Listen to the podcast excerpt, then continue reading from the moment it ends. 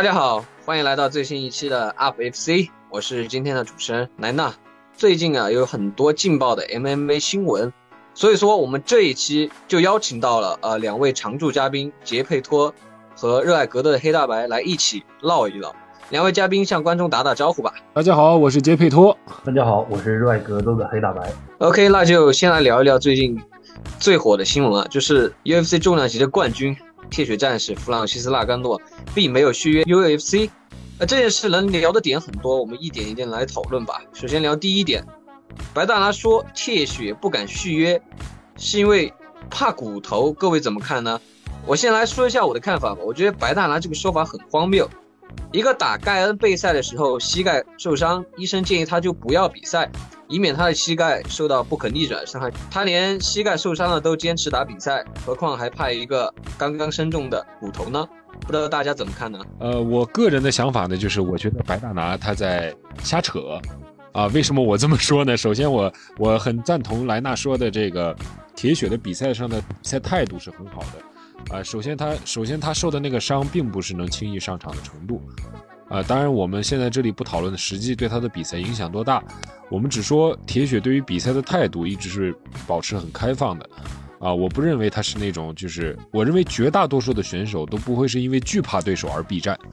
啊，尤其是像骨头这样，就是同样是打冠军赛，骨头其实是比较有流量的这样一个选手，啊，所以我认为，嗯，他没有动机去害怕骨头，而且相对于盖恩，我认为骨头对于铁血的威胁反而是要更小一点。啊，我从另外一个方向来想讲，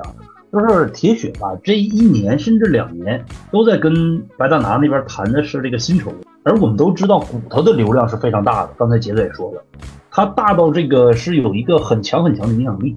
所以呢，如果真的是骨头和铁血能碰撞的话，我相信这一场比赛的这个收入以及分成会非常的高。从这个铁血冲前去的这个角度来讲，我觉得也不至于避战。哦，也也就是说，你觉得铁血战士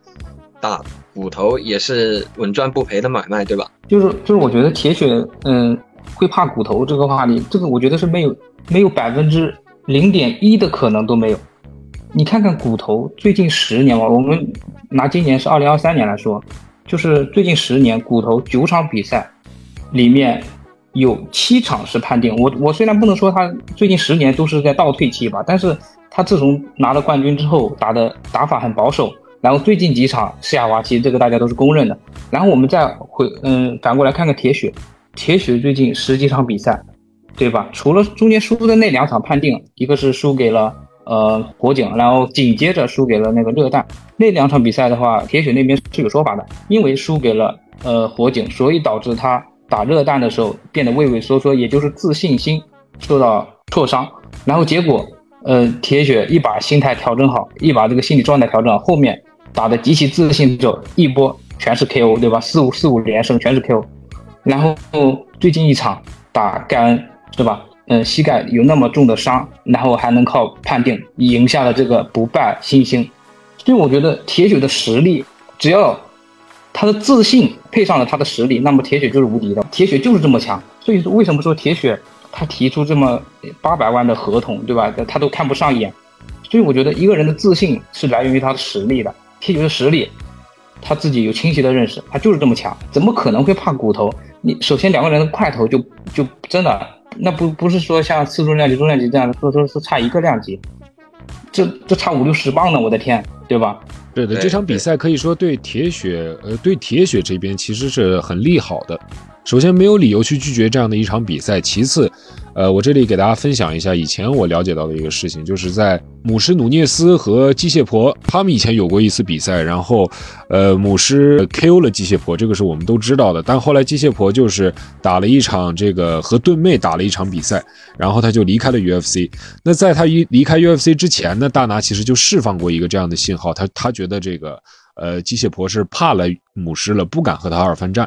啊，然后机械婆当时直接就直接就说大拿在瞎扯，然后在在这个损害他的名誉，然后白大拿就以此为由就不跟他续约了，就把他这样踢出 UFC 了。后来我们也知道机械婆是有进入了这个贝拉托，而且继续成为了这个女子羽量级的冠军，啊，但那都是后话。就是我从这次铁血，呃，离开 UFC 的时候，白大拿的这些说辞啊，我我的感觉就是他依然还是用他的老三样，要让你走之前，他一定要把你的这个，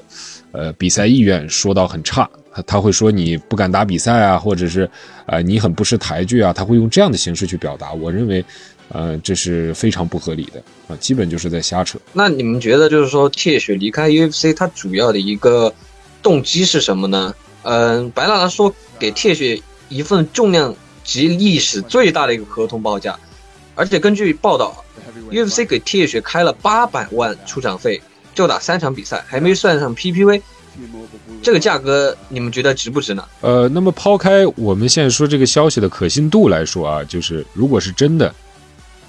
那么那么对于铁血，呃，我认为他能为 UFC 所做的创收来看，啊、其实是值的。但既然铁血他这边拒绝了，那不管这个东西真不真，首先对于铁血这边，呃，他是不符合自己的预期的。我我个人的观察来说，我觉得铁血一直是想，呃，真正就是作为一个拳击手去完成他的职业生涯。那么他对于拳击手的这个薪资了解来看，三场比赛八百万，说实话，即便是真的，可能在铁血的眼里，他也不是一个呃很理想的收入。嗯、所以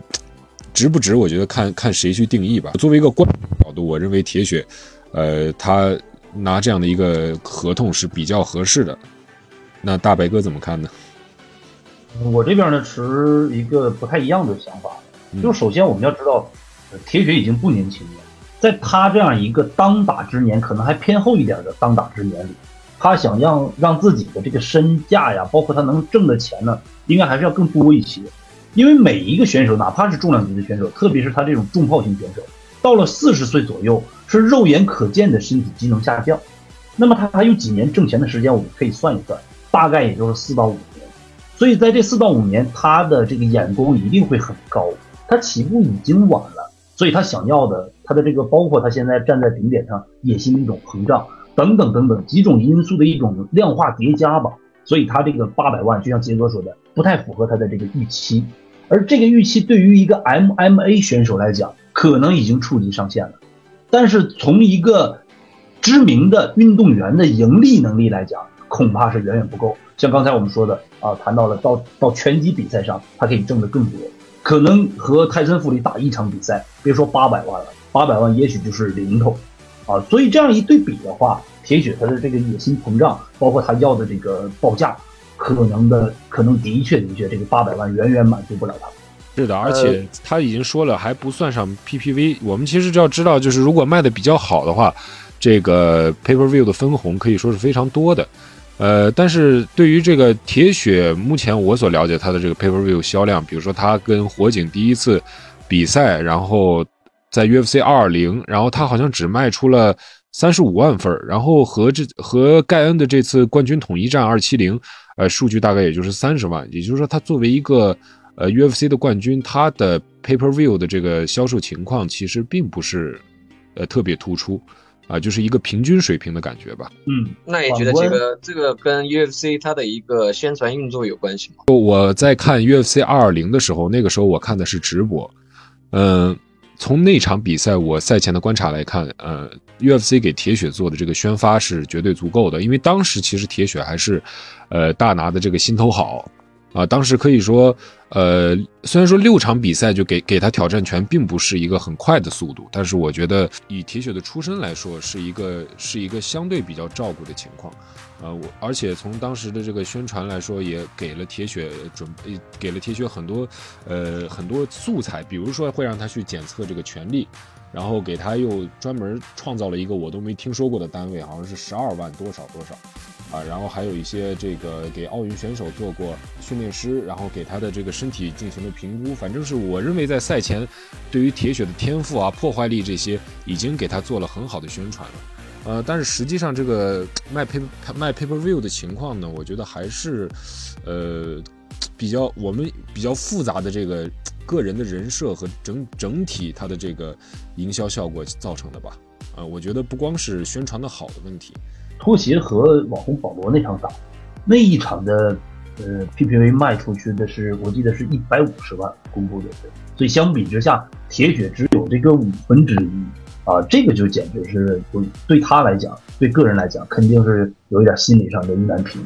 嗯，也对哈。那既然就提到了 UFC 给铁血开了整整八百万出场费啊，就打三场比赛，那我们再聊一下这个点。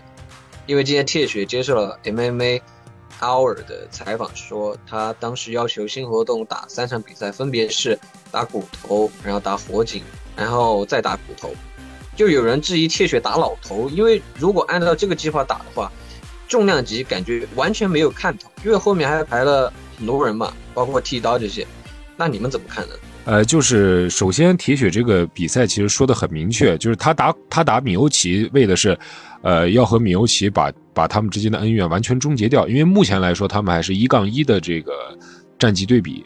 啊，还不能说是完全的决定了最后谁胜谁负。当然，从我个人的角度，即便我非常的喜欢火警，他是我最喜欢的选手之一，但我认为三番战当中他面对这个纳甘诺的这个胜算也是相对要小一点的，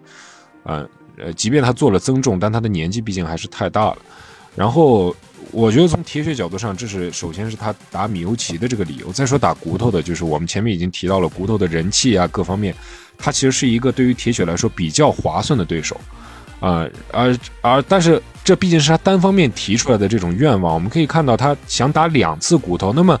既然他有这么充足的信心去面对骨头的话，那为什么还要打第二次呢？其实就是。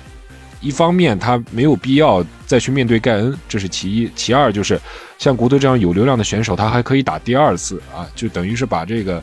呃，吃过的好饭再吃一遍。那我觉得从利益角度上来讲，这是他提出这个名单的主要因素。呃，我倒没有觉得他是有考虑到这个量级运作呀，或者考虑到这个比赛精彩程度啊、看头啊。他的立场毕竟是和观众或者说主办方是完全不一样的，所以我觉得他的诉求没有什么问题，只是说，呃，无论从观众还是官方的角度都没有都没有什么可行性就是了。其实他的这个算盘打的吧，咱们得说从运动员角度来讲是理想的。是的。但我们就像刚刚才说的，运动员也好，包括我们作为全民也好。以及赛事主办方来来讲也好，三方都不是一个统一的利益方向。那么运动员，我想要这三个，我想要这三个对战，我想要这三场比赛。这个比赛通常来讲不会有一个运动员我提出来这么高的要求。在接下来我要先打谁，再打谁，最后再打谁。这样一来的话，就无形之间运动员成为了比赛的操纵者。我们知道，UFC 是整个世界上目前最大的 MMA 赛事。没有任何一个运动员应该有这样一个特权和能力，即使他真的是非常受到大拿的重视，像这个齐马耶夫一样，他提出这样的要求恐怕也是不合理的。而且呢，把这样的一个要求凌驾在一个观众的考虑上，凌驾在这样一个量级走势的考虑上，我觉得还是欠缺一些个客观的一些因素吧。自己可能是主观一点，完全是冲着钱去了，觉得这样自己的气。哎，包括自己的这个金钱收入会更大，但对于我们拳迷来讲，未必真的是好事儿。后边还有帕夫洛维奇，对不对？对对，你像康纳这种选手，对吧？现在排名也低，对吧？而且他的票房完全有保证的，对吧？他他当然可以挑谁打，对吧？但是铁血战士他这样一个重量级冠军，对吧？他现在如果说不让后面的人。打的话，那肯定对重量级的一个形势肯定会造成一个消极的影响，对吗？嗯，是。但即便是嘴炮这样的选手，我我我也是关我也是关注过他的这个校正比赛的情况。嘴炮也不是想打谁他就可以的。比如说他曾经提出要打这个迪迪亚哥桑切斯，这个是我们都熟知的一个从呃从 UFC 呃第一期这个终极斗士就来参加比赛的这个老将了，骨灰级老将，现在已经去了 EFC 了。然后他当时提出这个对阵的时候，大拿也是非常不同意的。你你且不说这场比赛其实从观赏性讲不一定差，而且他对于轻量级的走势可以说没有任何影响。但是大拿会为了这个这个怎么说这场比赛的这个宣发呀，各种角度上，他也会拒绝这样的比赛配对。就是说赛事方咱无论是权力还是他考虑到的一些东西，他还是比选手要全面的。选手他打比赛完全还是出于自己的个人意愿，他可能考虑到的观众啊这些比较少，毕竟，毕竟对于他自己来说，他打谁这个这个是直接关乎他个人利益的，嗯，所以怎么说，像这种情况下，铁血是铁血是很难越到他想打的对手的，肯定还是要看这个量级走势来来定的。铁血咱们聊了这么久了，说一下其他新闻吧。嗯，铁血离开 UFC 啊，白大拿就立马官宣了，好孩子希尼尔盖恩与骨头乔恩 Jones 争夺空缺的 UFC 重量冠军。那大家对这场比赛肯定是期待满满，有没有大伙就预测一下这场比赛，或者分析一下这场比赛呢？呃，首先我先提出我对这个期待的这个想法啊，就是首先我不是很期待这场比赛，不是因为我不喜欢骨头 或者不太喜欢盖恩，是我我这个人现在看看了也几年了，虽然没有不是特别长，但是我现在其实已经。进到这个返璞归真的这么一个状态，就是我比较希望能看到好看的比赛，而这场比赛在我的这个，呃呃想象当中啊，我不认为它会是一场很精彩的比赛。首先，我们要知道骨头自从离开这个高高频打比赛的这个团队，不是这个不是这个团队，而是这这一批人之后，他从这个药检池归来之后，啊，他就基本上成了一个怎么说呢，很保守的打点型选手啊。我们最常看到的。呃，他做的动作就是他把对手顶在笼边啊，然后也不太能摔得倒，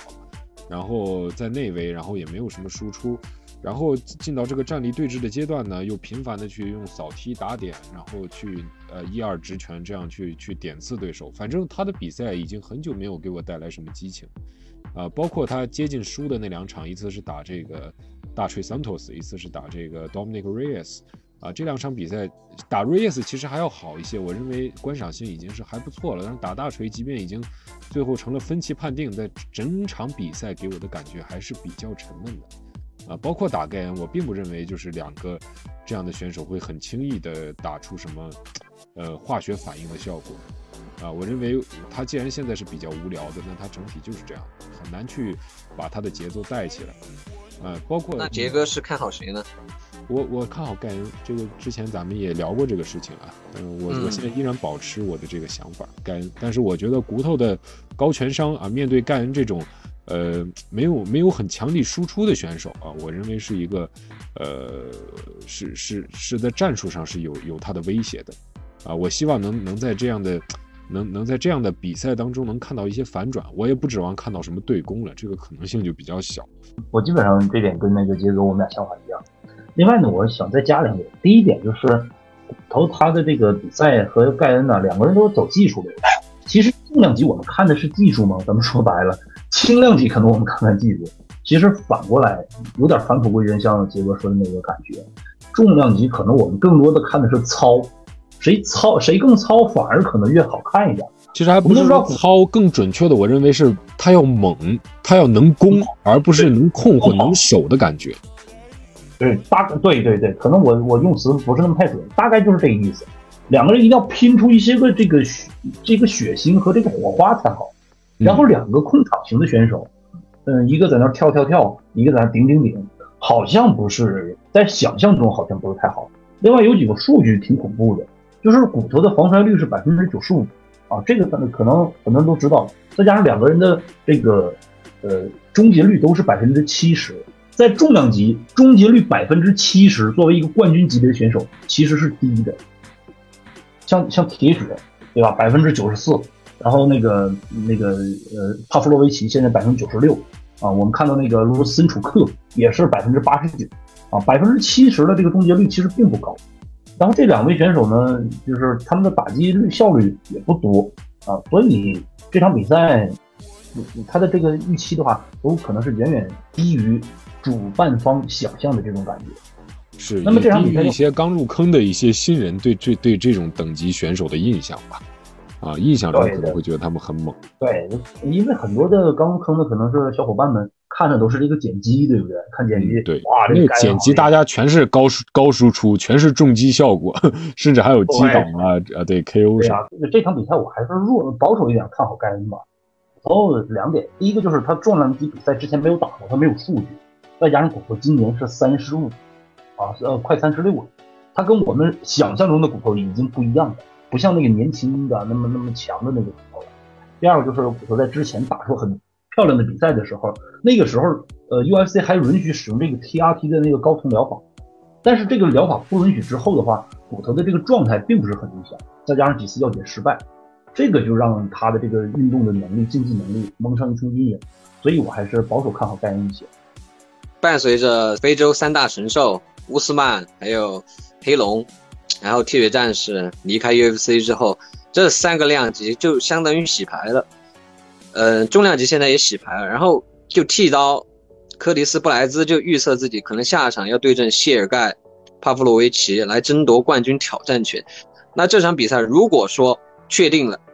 那大家对这场比赛怎么看呢？因为剃刀嘛，他的摔跤很强，然后谢尔盖他的臂展夸张，然后也有重拳，这场比赛肯定很有看点。那大家对这场比赛有什么分析和预测可以讲讲吗？呃，看点我觉得就是，首先我觉得剃刀是很难在龙边摔倒这个帕夫洛维奇的，因为之前我们看到剃刀在龙边，他还是一个比较古典的用法啊，他不会，他不会说。进行那种快速的下潜抱腿摔在龙边啊，他而帕夫洛维奇，呃，之前我看他和这个锤子有这个缠斗的经验啊，但是两边其实都没有直接通过缠斗去打出什么效果。最后帕夫洛维奇是因为被锤子打了一个后直的重击，然后被顺势就这样带到带到了地面。呃，我认为帕夫洛维奇的地面他是嗯比较比较差的，相对来说啊，虽然没有像那个格雷格哈迪那样就是完全任人宰割，但肯定是。比较弱的，没有什么反制能力，然后起身也不是很，也不是像太胖那样那么积极、那么快的那种类型，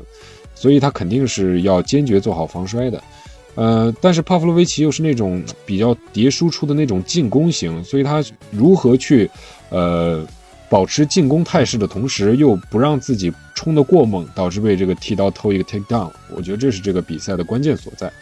但是整总体来说，因为我。之前看剃剃刀输的几次，其实都是输在没有对方猛上，啊，就是他的防守还是比较差。虽然他的下巴很好，但是他不是那种，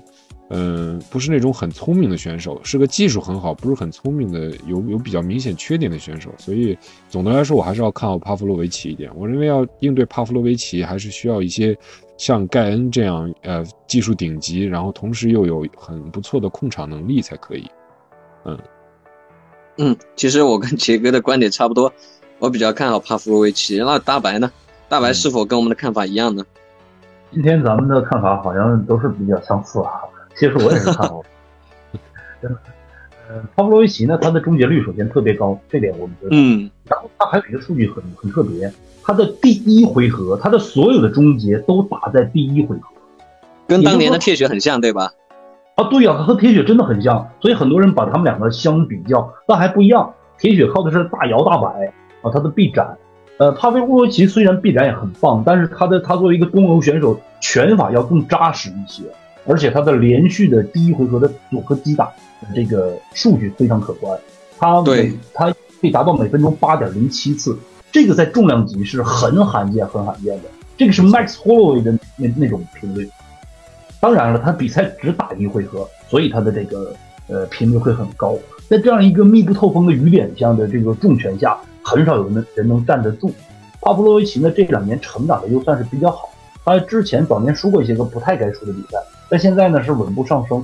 而剃刀，我们真的是看到他暴露出了很多的问题。虽然他在战力上现在打的比以前贼了一点，但是呢，他总是在关键时刻掉了点链子。就像杰哥刚才说的。他的这个防守不是太聪明，虽然硬，但真的不太聪明，被那个热蛋给给摇了，对吧？很多的比赛他他都他总是这样，所以我感觉他比较怕这种重击型的选手，因为他面对重击型的选手，容错率就非常非常的低。那么我对这场比赛呢，甚至大胆一点预测，我认为也是一个一回合的局，可能就是一回合帕夫罗维奇 KO 胜利。呃，是我补充一下，就是呃，我其实一般来说还是非常不看好这种速胜型选手啊。我觉得作为一个高水平的选手，还是我比较看重他的这个长线控制能力啊。即即便你即便就是不是那种重击强或者不强，我觉得呃整体的控场能力很强。我觉得帕夫洛维奇一方面他其实是有些控场能力的，虽然他打的很呃节奏很快。啊，但是在我在我上次看他和这个太胖的这那个对攻的时候，我觉得他他的闪躲呀，他的这个攻防转换啊，啊，他的前手拳打的还是比我想象中要还好一些。其实之前我是还还把他定义成一个那种哎，就是打猛的，但是又不是特别硬的那种类型的选手啊，就类似那种呃大傻以前的大傻呀啊，类似那种类型的选手啊。但现在我对他有所改观，这可能是也是为什么我这次。一反常态的看好这种速胜型取胜的原因吧，啊，这是对我一个想法的补充。我们之前就是甘恩跟骨头官宣之后哈，迅速又官宣了另一场比赛，就是飞机和盖奇的一场比赛。那这两场比赛，这一场比赛的话，就是说大家赛前其实都不看好盖奇，包括我，对吧？嗯，我觉得斐济耶夫啊，他的防摔能力呃顶级，然后他的拳腿技术也非常扎实。啊，不知道大大家对这场比赛是不是跟我有同样的看法？就是不太看好盖奇。虽然说盖奇之前没有遇上小英和对吧奥利维拉，他的胜率是比较高的，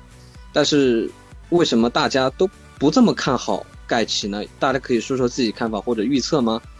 呃，首先我呃也是跟你一样啊，我不看好盖奇。然后，呃，其实在我眼里，斐济耶夫并非是那种真正无解的那种，呃，也不说无解吧，我觉得他甚至都够不上天花板。我觉得很多所谓的天花板，其实有一些言过其实啊，包括斐济耶夫也是，他在呃刚进入 UFC 的前几场比赛就被。那个我我我我一下叫不出他的名字啊，很多俄罗斯的选手我我一下名字都叫不出来，然后被这个回旋踢 KO，而且回旋踢其实也算是斐济耶夫的得意技术了。他被他在一场比赛当中第一回合被两次回旋踢打伤，然后第二次回旋踢直接把他打进了一个就是无法反抗的状态。其实那个时候他的意识还在啊，但是他已经没有任何的这个反击和有效防守的能力了啊，所以我觉得斐济耶夫其实在。除了这一次之外，他其实给我看过很多次，就是他在，呃，比赛的这个中中期、后期，他的这个体力下降导致了这个防守会没有看上去那么好。他的攻防转换其实也是可以被，呃，那种防反型的那种快拳手所突破的。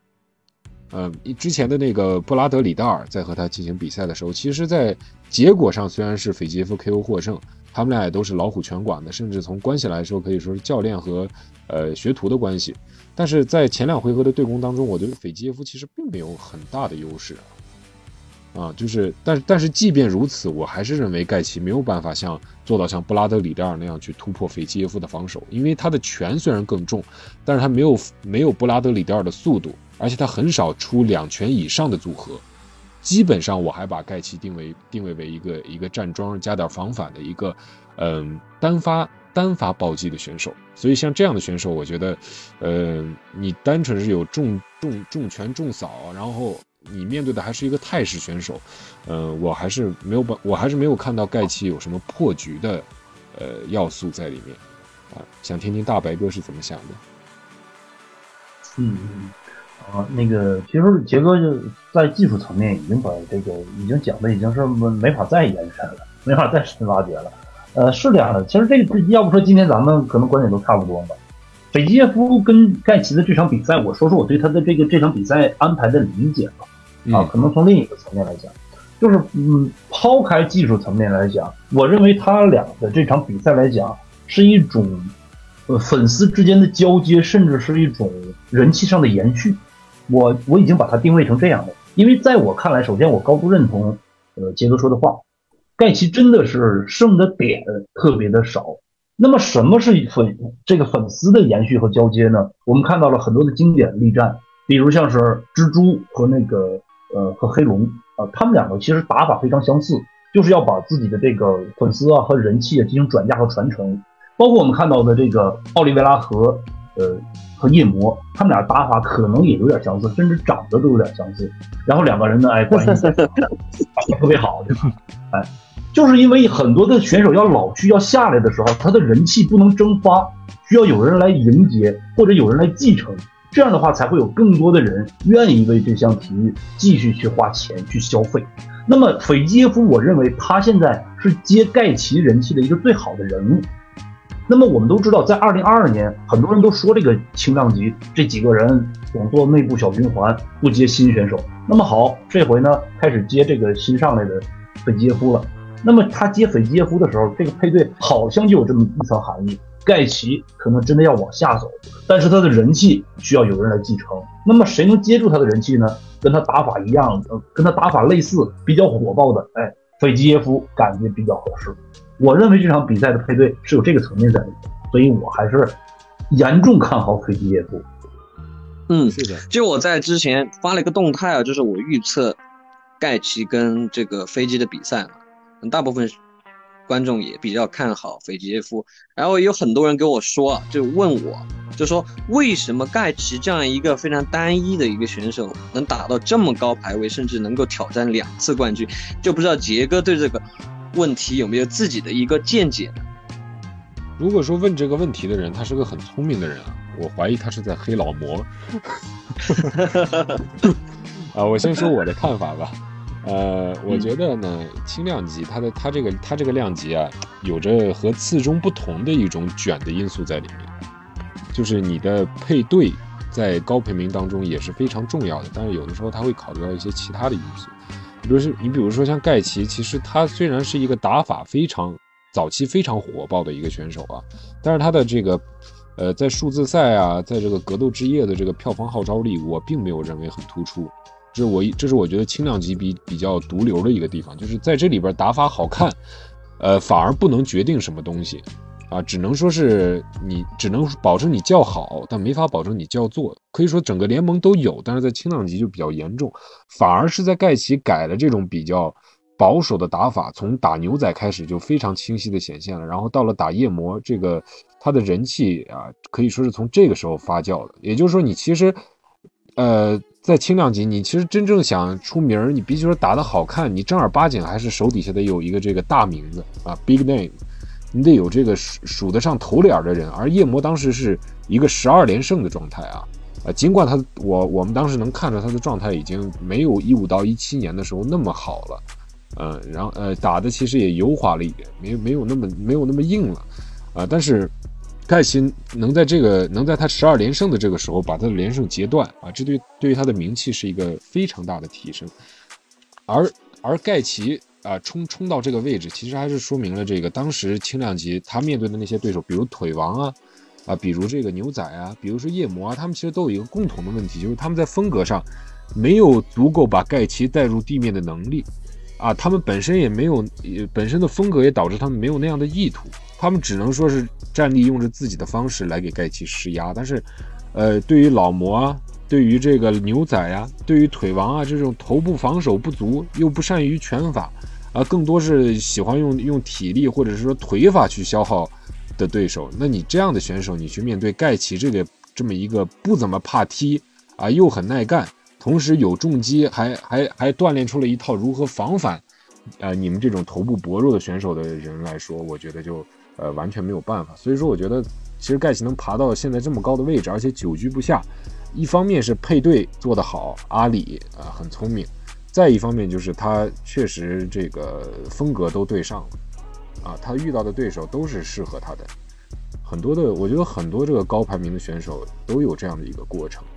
呃，基本上是大同小异。另外呢，我还有一个其他一点的观点，当然这个是我的个人想法，嗯，盖奇呃那个时代。那个时代，他多少有点青黄不接。我们知道盖奇成名之前的那个时代，他是一个轻量级的鬼量级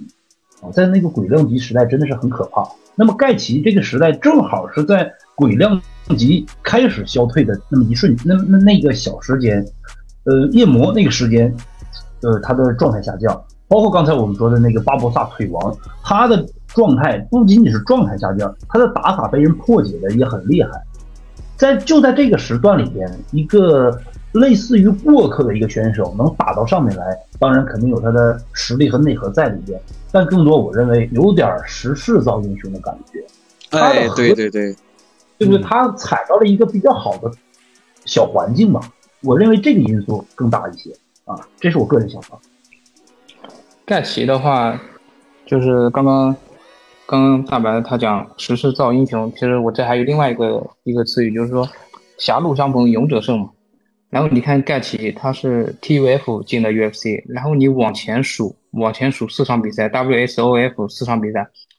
四次 TKO，然后 TUF 也是 TKO，进了 UFC 之之后，先是输给了呃阿瓦，然后输给了钻石，也是被 KO 和 TKO，后面又是一波四连 KO TKO。等于说，他连续十一场比赛，要么是 KO 对手，要么是被对手 KO。然后他在经历了两连败之后，一波四连胜，是吧？然后就拿到了冠军挑战权。然后一般这种拿到了冠军挑战权的选手，就会有比较大的概率打两次冠军嘛。你看，嗯，盖奇是一个，然后还有钻石是一个，对吧？所以打两次冠军我觉得不奇怪。然后他，嗯，之所以能拿到冠军挑战权，是吧？首先他进 UFC 之前就是很勇，打得很勇，对吧？然后打得也很猛。然后后面在打夜打夜魔那一场关键之战的时候，又体现出他有勇又有谋，所以一下子，对吧？所以就挑战冠军了。狭路相逢勇者胜。其实这个说到这个，我还回忆起了当时的一个场景啊，就是当时其实包括我在内，大部分可以说七成以上的人是不看好盖奇的。啊，我我不知道盖奇他们的团队自己是如何认知的，但是我觉得其实能抓住这个机会是需要勇气的。他要对自己对对手有清晰的认知，他才能勇于把握这次机会。啊，盖奇当时好像也是一直在备赛吧？啊，呃，不知道他是备赛了多长时间，但是他肯定是做好了随时去打替补这样的准备。对，所以说是时势造英雄加狭路相逢勇者胜，造就了盖奇，对吧？是的。其实刚才杰哥都说保守了，夜魔对阵那个盖奇的那一场，不是七成不看好盖奇，我觉得可能九成或者九成半都不太看好盖奇。国内基本上就都看好，一片看好夜魔，因为这场比赛输了倾家荡产的都不少。因因为当时是那个。呃，是盖奇是替补对吧？盖奇是替补上阵，所以一般替补上阵，别人都会觉得就是准备不够充分嘛。然后盖奇赢了之后，然后国内的格斗圈舆论就开始说是阿里搞的鬼，其实盖奇可能已经训练五六个月了之类的，一直在为这场比赛做着准备呢，对吧？给了国内粉丝一个 big shock，对吧？是的，对。阿里阴谋论这个这个话题真的是。持续在 UFC 圈已经流流传了很久了，当然我们也不过多解读吧，也不过多展开了。我觉得现在他已经亮哥不已经签了他的团队了吗？我觉得以后这样的讨论会少一点，毕竟你不管他是什么样，只要他的手段能为人所用，那就是好的。那今天下午也报道了一场很有看头的比赛，就是雏量级一场啊影响格局的比赛，也不说影响格局吧，也是一场意义非凡的一场比赛，就是嗯。无情啊，Peter Yan 将于三月十一日举办的 UFC Vegas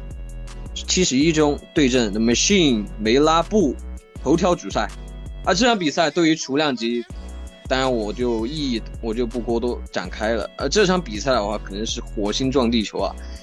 有很多人说啊，梅拉布挺像小斯特林，因为他们两个都是同一馆的嘛，而且风格也挺相似的。那这场比赛的话，大家就觉得啊。彼得岩能不能扛住呃梅拉布的爆摔？然后梅拉布能不能扛住彼得岩的狂风骤雨呢？这场比赛大家能够分析一下吗？呃，彼得岩这呃这场比赛其实从面板上来讲，他其实呃梅拉布没有呃他没有斯特林那么难对付。呃，首先其实彼得岩的防摔水平我觉得是很高的。那他面对斯特林的时候，他，呃，放弃正面持交的这个战术选择，我觉得有很大的问题。其实到了第四五回合，无论是影帝体能下降这个因素，还是说技术处理得当这个因素，呃，彼得岩都收到了非常好的效果。而且从杜瓦什维利完全无法摔倒阿杜来看，他的 take down 其实也并没有那么的强势。当然，我们都知道阿杜的防摔是是顶级的，但是我觉得彼得岩其实也有差不多的水平。就算没有阿杜好，他如果说在龙边。能够处理得更积极，然后打得更聪明一些。其实，以他的以以二者在战力的差距上，啊，杜瓦什维利其实是很难找到一个破局的机会的，啊，但是杜瓦什维利他和他和这个呃斯特林有个很大的不同，就是斯特林他其实是一个披着摔跤手外衣的柔术系选手，啊，他是他他可以通过拿背去拿到一整个回合。呃，但是代价就是他的这种，他他的这个力量啊，他的这个骨架负的负载的这个肌肉量啊，导致的代价就是他的体能，他的续航只能够用三个回合。在五回合比赛当中，无论是他一番战还是二番战，彼得岩都能看到，从第四回合开始，他就已经成了一个非常疲软的状态了，啊，甚至可以说从了第三回合就能看到，啊，这种感觉在在凸显。但是杜瓦什我看他打三回合是完全可以一点不停歇的。这点在三回合的斯特林当中，我们也很难见到，所以彼得岩要做的就是他要他要聪明的处理龙边，并且有一个比较呃好的体能分配，啊，这对于他的这个体型的体型的这个塑造和他的这个战术的安排都是一个比较大的考验。单纯的说他在技术体系上，我觉得他面对杜瓦什维利的胜算其实要比面对斯特林要大一些，啊，这是我的看法。刚才杰哥呢说了几个重要的因素，第一个就是彼得岩的防摔。彼得岩的防摔现在来讲，它的防摔率是百分之九十，这是经历了两次和斯特林对战之后的这样一个数据。百分之九十的防摔，我认为可能在数据上来讲反映出来的，他应该不比阿杜的这个防摔能力弱。那么梅拉布上次梅老板没有把那个成功的把这个呃把阿杜带入地面，那么他面对彼得岩的时候，我觉得也很难。那么另外一个数据来讲，就是彼得岩他的这个体能，我们是有目共睹的。他和桑德哈根呢，他跟那个跟这个斯特林呢，跟呃 TJ 啊等等，他们经常能打五回合，而且看不到彼得岩明显后两回合的体能下降，脚步可能会慢一些，但该但但是该有的技术动作还是很舒展。是的，所以这点没有出现什么明显的动作变形啊。没错，我对吧？我们叫技术形变，很很少出现这种。那么彼得岩身上最大的两个短板，一个。是英语对吧？他英语不太好。第二个就是他的战术执行。我们真的看一个这么好的选手，各个方面没有短板。我认为技术还要要比影帝更强的这样一个选手，他靠着自己稀烂的战术成功三连败。那么面对吧？面对下一个对手，最大的这个暴雷的因素就是他的战术，他的他的这个龙鞭。啊，这个战术究竟怎么配合？究竟怎么安排？怎么执行？他的战术真的是没有下限的。比如说，你跟你跟这个斯特林打，你去送背做防摔；你和蜜糖打，你放弃了拼打去做这个中远距离的点射。这个怎么说呢？我不认为这是一个冠军级的选手应该执行的战术。没错，总是用自己用对方最擅长的东西，然后去跟对方玩。这个。呃，所以我们就看到了，经常有网友跟我们跟我们说实力、实力、实力。其实实力是一个综合而虚泛的概念，战术在实力层面来讲，呃，它其实占了一个比较大的因素。没错，包括我们去年看到的奥利查尔斯奥利维拉和那马赫切夫这场比赛，我觉得两个人在实在这个能力方面，或者说在技术方面，没有那么大的差距。但是呢，一方面有一个非常好的针对的战术，另外一方面呢又预备不足，所以我们看到了第二回合的一个，呃，最后的一个第二回合的一个结果。那么在彼得岩身上也是有这种体现，呃，为什么他的这个这个战术团队这么差？这个可能就涉及到一些个其他场外的因素了。在场外因素这一点就不是我擅长的领域。嗯，这场比赛的话，我是就是嗯非常看好梅拉布，呃会获胜。呃，首先是梅拉布，他的抗击打非常强，不知道你们还记不记得他打马龙穆拉斯那场比赛，第一回合差点被马龙穆拉斯差点打出屎来，然后第二回合的话直接就是反杀了对手，然后那场比赛真的给了我很大的震撼，就是真的一个非可以可以说是年度，在我心目中应该是年度最佳反杀局吧，就第一回合被 被马龙差差点打出笼子外面去了都，就是暴被暴打被血洗，然后第二回合直接反杀。我的天呐！当时真的给我震撼到。感谢当初他们搞的是一个铁丝儿，这要搞的材质差一点就飞出去了，可能打出去了都。嗯。然后，这这就说明了这个梅拉布他有非常非常强的抗击打，然后还一点就是他的体能相当好。你看他打他打奥尔多那场比赛，我记得数据当时是三场呃三个回合爆摔了十六次吧，连续爆摔十六次，而且他就像就像你们刚刚说的，呃那个斯特林他可以靠拿背拿下一个回合，对吧？那梅拉布他就可以靠抱摔，靠抱摔这个动作，他可以拿下一个回合，对吧？他一直顶在你龙边，一直抱，抱不倒也没关系，一直抱着你，然后就轻轻松松，是对吧？就就通过这样的方式也能赢奥尔多。是的。所以我就觉得他打他打彼得岩的话，不管我抱摔能不能成功，我几乎都能赢。是，我觉得这个这个想法其实也是非常合理的，因为目前为止限制到这个梅拉布的这个，呃，限制梅拉布的这个进攻态势，其实是需要一定的重拳能力的。彼得安当然也是一个 heavy hand，是一个重拳手，但是我觉得他在单发重击上，可能确实没有办法像阿杜啊，或者是甚至是像这个那个叫谁里奇西蒙那样去限制。其实里奇西蒙早期在和这个梅拉布的比赛当中也打出了很棒的表现，甚至是。呃，因为裁判的口味啊，最后是反杀终结了梅拉布，啊，这个里奇西蒙现在排名就在第十啊，我们都是认识他的，上一场也刚刚终结了这个杰克舒尔的这个无败战绩，所以我觉得，呃，浅谈提到的这个这个想法其实也是很合理的，他把这个梅拉布的优势也做了一个整合。那么彼得岩如果战术执行不好的话，那么确实非常有可能进入到梅拉布的这种无限推无限推土机的这样一个节奏当中啊。而而且而且还有一点就是，嗯，呃，这个彼得岩的三连败，对吧？他的心态到底调整的怎么样？这还是一个未知数。就像有的选很多选手，他经历失败之后，他的心态都调整不够好，调调整不好，调整不过来。其实如果是三回合的比赛，这个这个这个我可能可能这个这次的这个预测，我可能就直接偏向梅拉布了。因为我虽然依然保持那个观点，就是我不认为彼得岩慢热，但是我认为彼得岩现在的这个格斗智商来说，或者他的战术执行来说，在三回合的比赛当中，对他确实是很不利的。他摸清对手需要的这个时间还是有点长，但是他第一回合其实也并不弱势，大概是这样的感觉。这次他的预热期好长，是，所以希望能在这次，呃五回合的比赛当中看到他们两个这种体能比较好的人能把自己所有的东西都打出来。我非常感谢主办方在那个没有冠军赛的情况下，让他们两个能打一次格斗之夜头条。我认为这两个人的比赛如果安排成三回合，那就太可惜了。本期啊，关于这几场啊，不管是已经预定的比赛还是潜在的比赛，本期的 UP FC 的评述也到此结束。感谢大家对咱们 F UP AC 的一个支持啊！今年也是 UFC 的比较重要的一年嘛，三十周年啊，希望大家锁定啊咪咕，锁定 UFC，好吧，多多支持。综合格斗，多多支持 UP VC。那么本期节目就到此结束了。那么大家都给观众说一声再见吧，好吧？祝大家新年快乐，大家再见，再见。